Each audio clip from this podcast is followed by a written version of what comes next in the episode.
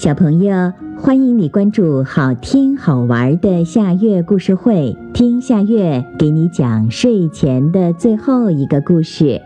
你准备好了吗？现在夏月故事会开始啦！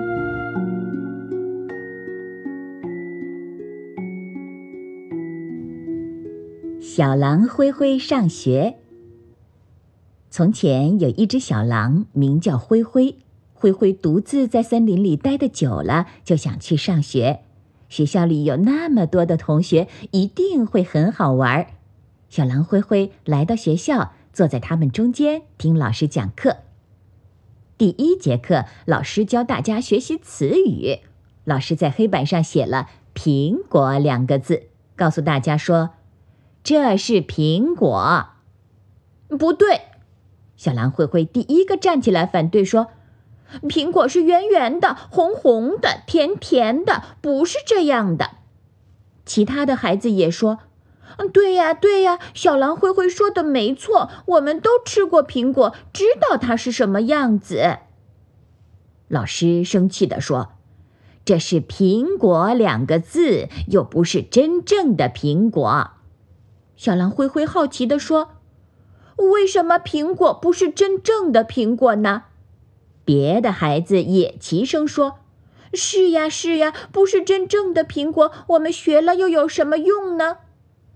这个问题有点复杂，也有点迷糊了。老师挠了挠头，说：“我们不学词语了，还是讲故事吧。”于是老师给孩子们讲小红帽的故事，孩子们安安静静地听着，听得非常认真。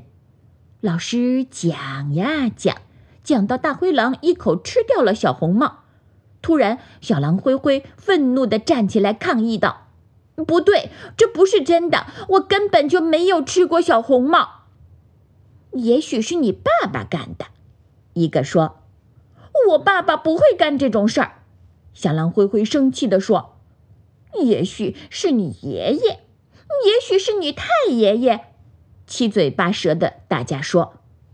小狼想了想，不再吭声了，因为他确实不知道爷爷和太爷爷究竟干没干过像吃小红帽这类的坏事儿。老师本来想告诉笨狼，故事并不一定都是真的，又怕他不明白，老师就说：“好啦，故事就讲到这里吧，我们现在去上体育课。”小狼和同学们来到大操场，在跑道上排好队伍。老师让大家跑步，比比谁跑得最快。预备，跑！老师的口令刚发出，小狼灰灰就像箭一样的朝前飞奔。可是他在跑道的拐弯处忘记了拐弯。因此，他笔直地穿过大操场，越过田野，一溜烟儿跑回大森林里去了。好啦，今天的故事就到这里了。可是我还想听。你可以关注“好听好玩的夏月故事会”微信公众号，听故事，讲故事。小朋友，晚安。